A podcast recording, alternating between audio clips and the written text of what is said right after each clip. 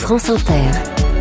Léa Salamé, Nicolas Demorand, le 7-10. Débat sur le journalisme à l'occasion de la journée Portes ouvertes sur l'info qu'organise aujourd'hui Radio France. En parallèle, donc, le quotidien La Croix publie son baromètre annuel sur la confiance euh, dans la, des Français dans les médias. Et dans ce baromètre, un chiffre étonnant, 66% des personnes interrogées se disent favorables à l'engagement des journalistes car c'est une bonne chose que les journalistes soient transparents quant aux causes qui leur tiennent à cœur. Alors les journalistes doivent-ils s'engager ou tenter de rester neutres? On va en débattre ce matin avec Élise Lucet, journaliste à France Télévisions, présentatrice d'Envoyé spécial et de Cache Investigation, et Natacha Polony, la directrice de la rédaction du magazine Marianne. Bonjour à toutes les deux et merci d'être là aujourd'hui. Bonjour.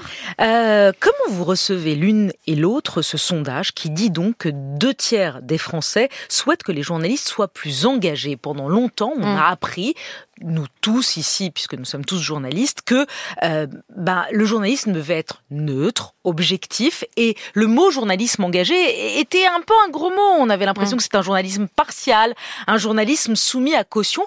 Est-ce qu'on est en train de vivre un changement de paradigme? Église Lucet euh, Moi, j'ai l'impression d'être engagé, en fait, mais d'être engagé pour le journalisme, c'est-à-dire au sens anglo-saxon du terme. Euh, il y a euh, ce qui s'appelle un journalisme d'engagement, qui a notamment été suivi par le Guardian en Angleterre, et ce journalisme d'engagement, c'est le fait d'être euh, extrêmement présent sur le terrain, de ne pas arriver comme un observateur sociologue qui regarderait d'en haut les gens qu'on va interviewer, mais parfois de passer énormément de temps. Par exemple, dans Envoyé spécial, il n'y a pas longtemps, on a diffusé un sujet sur les migrants euh, de Julien Goudichaud qui a passé sept ans à Calais. Sept ans avec les migrants, sept ans avec la mafia des passeurs. C'est ça, votre engagement? Ça, pour moi, c'est du journalisme d'engagement. Quand Virginie Villard fait quatre ans d'enquête sur l'enquête sur Nicolas Hulot, c'est de l'engagement journalistique. Quand on passe un an sur chaque enquête de cache investigation, c'est de l'engagement. Et c'est là que je vois, moi, et d'ailleurs je pense hmm. que c'est reconnu par les téléspectateurs qui régulièrement m'arrêtent dans la rue et me disent allez-y, continuez, faites le boulot. Et quand je dis allez-y, c'est moi et mes équipes, bien sûr, c'est pas moi toute seule. C'est cet engagement-là aussi qu'on attend de nous. C'est pas forcément un engagement syndical, politique, pour une ONG, pour une cause. Euh, Natacha Polony, sur le journalisme anglo-saxon que défend euh, Élise Lucet et de manière générale sur ce changement de paradigme. Alors, premier point, euh, je crois que de toute façon, comme le disait Élise, être journaliste, c'est un engagement dans la cité. C'est-à-dire que les médias jouent un rôle démocratique. Ils sont là pour apporter aux citoyens les, informations et les connaissances, l'argumentation qui va leur permettre ensuite de jouer leur rôle de citoyen. Donc, nous avons ce rôle-là et dans le cadre de ce rôle-là, bien sûr que nous apportons des informations qui doivent être conformes au maximum au réel. Pour autant, il n'y a pas de neutralité absolue puisque par, par principe, à partir du moment où vous médiatisez un fait, à partir d'un moment, du moment où vous le racontez, vous exercez une subjectivité. Cette subjectivité, elle naît dans le choix que vous faites de vos sujets. Vous croyez pas au journalisme euh, neutre, au journalisme objectif? C'est pas que je n'y crois pas, c'est que ça n'existe pas. En revanche, il y a un minimum et qui est le principe même de la déontologie journalistique, mmh. c'est l'honnêteté intellectuelle. Ça n'est pas la même chose que l'objectivité. Tous les journalistes que j'ai rencontrés qui se gargarisaient de leur objectivité étaient en général les purs idéologues, mais les pires que je connaissais. Donc je me méfie de cela. Je préfère quelqu'un qui a conscience de sa subjectivité, qui sait qu'il porte des valeurs, et mmh. j'espère bien que nous portons des valeurs, et qu'en effet, nous allons évidemment faire notre travail à l'aune de ces valeurs. Pour ma part, par exemple, j'estime que le journalisme est là pour notamment dévoiler ce que les citoyens justement ne peuvent pas connaître des différents réseaux de pouvoir, des différentes façons de, de on va dire, de tordre la démocratie qui peuvent justement remettre en cause la République. C'est assez anglo-saxonne, ça. Je sans doute, sans doute que c'est une définition anglo-saxonne. vous dites sans doute, mais en même temps, en préparant le débat, vous nous avez dit j'en ai marre de ceux qui se planquent derrière le journalisme anglo-saxon. Alors c'est pas le même, justement. Justement, je parlais de cette espèce de, de manière qu'ont certains journalistes de dire mais moi je fais du journalisme à l'anglo-saxonne, c'est-à-dire totalement objectif. Je ne suis pas dans le journalisme d'opinion. Non, je pense qu'on on dit un peu la même chose. Moi, quand je dis journalisme d'engagement à l'anglo-saxonne, c'est parce que ça existe dans le terme anglo-saxon. Quand on dit euh, engage engagement journalism, ça veut dire un journalisme d'engagement, mais c'est pas du tout comme on l'entend en France. Mmh. Euh, quant à l'objectivité, effectivement, moi je pense qu'il faut toujours penser contre nous-mêmes. Et il y a quelque chose qui est assez formidable quand on bosse en équipe, et quand on est journaliste, on bosse en équipe. Bah, c'est que des objectivités ou des subjectivités, il y en a plein autour de la table. Donc quand on fait nous des émissions, bah on est juste 15 à bosser sur une émission. Donc il peut pas y avoir une personne à un moment qui avec son petit cerveau va dicter aux autres journalistes de la rédac une manière de penser, une manière de faire, une manière de réaliser du journalisme. Donc je pense vraiment que le collectif et Natacha qui est patronne de presse, une femme patronne de presse, c'est formidable, euh, le sait aussi et le voit aussi. Il faut bien que et, j'entends moi le doute, j'entends toujours effectivement euh, cette méfiance qu'il peut y avoir sur notre manque d'objectivité ou sur le fait de savoir d'où on parle. Mais il faut savoir que entre nous, on s'autocontrôle, on pense contre nous-mêmes, on discute de tous les sujets. Enfin, il y a, y a aucun moment une ligne directrice qui est fixée par une seule personne et qui arriverait à l'entendre. Oui, c'est bien, c'est bien de le dire parce qu'effectivement, souvent les Français disent, mais vous les journalistes, vous pensez tous pareil et puis ah, vous êtes soumis au système. Ça et s'engueule. Et êtes-vous libre Êtes-vous libre ou soumis? J'apporterais une petite nuance. Les journalistes ne pensent pas tout la même chose, ne pensent pas tous la même chose, mais il y a eu pendant toute une période une impression qui, à mon avis, n'était pas qu'une impression de la part des citoyens, en effet, d'avoir des, des, journaux qui disaient tous la même chose sur certains sujets. Ça n'est pas pour rien que Marianne a été fondée par Jean-François Kahn, qui a inventé cette expression de pensée unique journalistique. Pourquoi?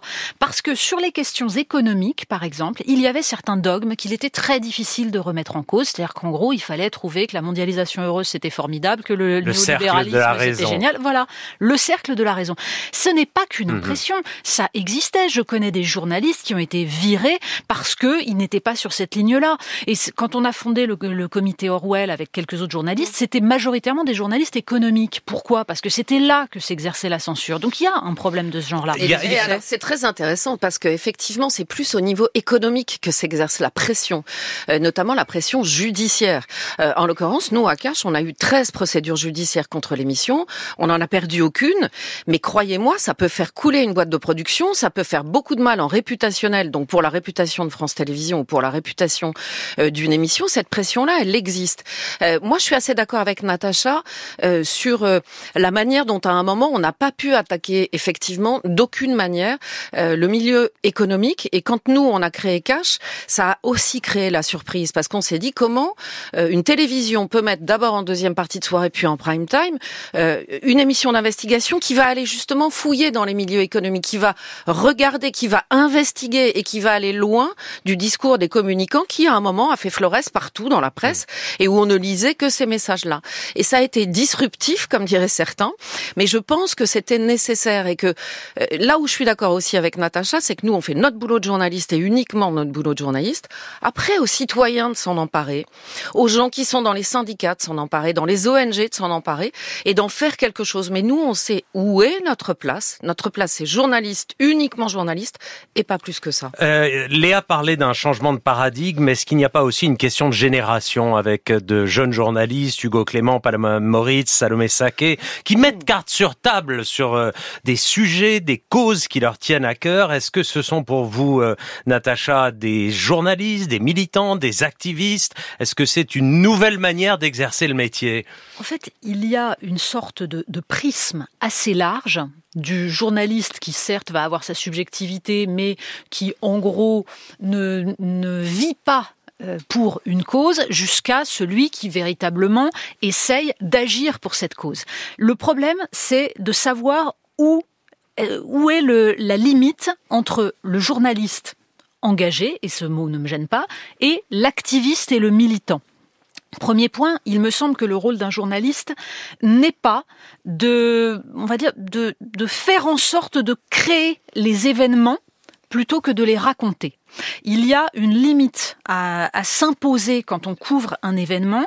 On n'est pas là justement pour organiser les choses, pour les par exemple, pour organiser une manifestation, pour la susciter. C'est tout le problème de, c'est un vieux problème journalistique. Une journaliste américaine dont j'ai oublié le nom disait dans les années 50, je, voilà, la définition du journalisme, je suis en train de me demander si je vais couvrir une manifestation qui n'existerait pas si je n'y allais pas. C'est tout le problème. Jusqu'à quel point on agit sur le réel. Et ensuite, on en revient à la question de l'honnêteté intellectuelle. C'est-à-dire que le rôle d'un journaliste est d'accepter quand le réel dément ses propres convictions.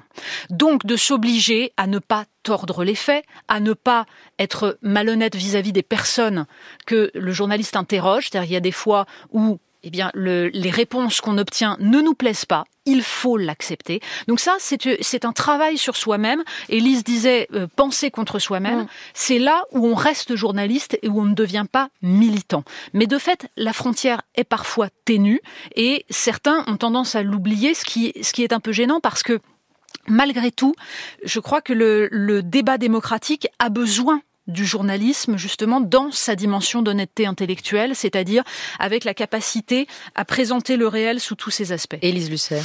Euh, moi, j'avoue très franchement euh, ne pas du tout euh, me sentir journaliste justement engagé au sens propre du terme, comme Hugo Clément ou d'autres. Euh, mais après, je pense pas qu'il faut que notre profession soit complètement unifiée et que tout le monde se ressemble. Je pense que c'est très bien en fait qu'il y ait des journalistes différents, qu'il y ait des journalistes, euh, ils le font, ils veulent le faire. Moi, j'ai pas de leçon de journalisme à donner en fait. C'est surtout ça que je veux D'ailleurs, ça, c'est vrai qu'on voit apparaître depuis euh, dix ans. C'est vrai que peut-être on était un peu trop monolithe il y a 20 ans. C'est le journaliste pensait un peu la même chose, euh, globalement libéral, globalement système. en fait, on avait un, exercice du journalisme surtout qui était.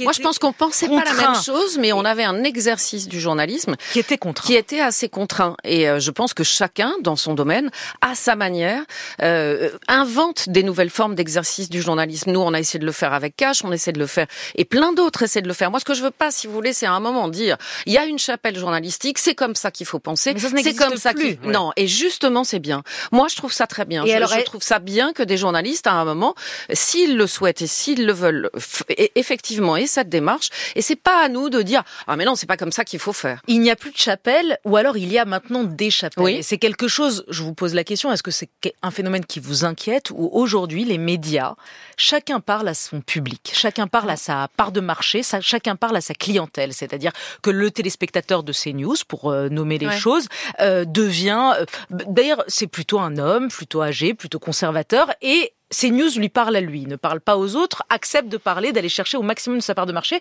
Je peux parler pour euh, BFM, pour, TF, pour TF1. Euh, il y a de moins en moins de euh, médias qui parlent à tout le monde, qui rassemblent, qui sont généralistes. Est-ce que c'est pas un risque pour la société? Ça, je pense qu'en effet que c'est un risque important. Et même si on sait que notre profession est focalisée sur les médias de Vincent Bolloré comme si c'était le, mal absolu, en fait c'est une des dimensions du problème. C'est-à-dire qu'en effet l'évolution de ces news est en train de, disons, de s'étendre à toute une partie de, des médias et cette idée de médias de niche où on va donner à son public ce qu'il attend est en train de s'étendre parce que nous avons des contraintes économiques, parce que il y a, pour ce qui est de la presse écrite, de moins en moins de lecteurs, parce que euh, faire des émissions ça coûte cher et du coup la facilité c'est de trouver un public et de le gaver parce qu'il va être un public contraint.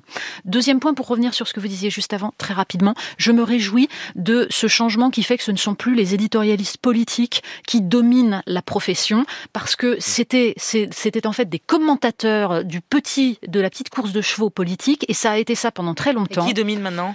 Et maintenant, vous avez une diversité de façons de faire du journalisme, tant mieux. Merci à toutes. Élise, d'un mot euh, non, non, non, oui, oui. Je, je pense qu'en fait, il faut éviter le communautarisme dans, dans, tout, dans toutes les sociétés. Et là, on en est en communautarisme de public, et donc je suis contre. Et, euh, et, et, je tiens juste à ajouter que, en ce qui concerne l'engagement, ce soir, France Télévisions présente une soirée spéciale des magazines de, de France 2, euh, uniquement consacrée aux violences faites aux femmes, avec envoyé spécial, complément d'enquête. Nous, les Européens, ça, c'est de l'engagement. Mmh. Merci. J'adore Élise Elle est toujours, c'est la meilleure vendeuse que j'ai jamais vue. à chaque fois. Merci. Merci Investigation, envoyé spécial. Merci beaucoup. Et merci les Européens.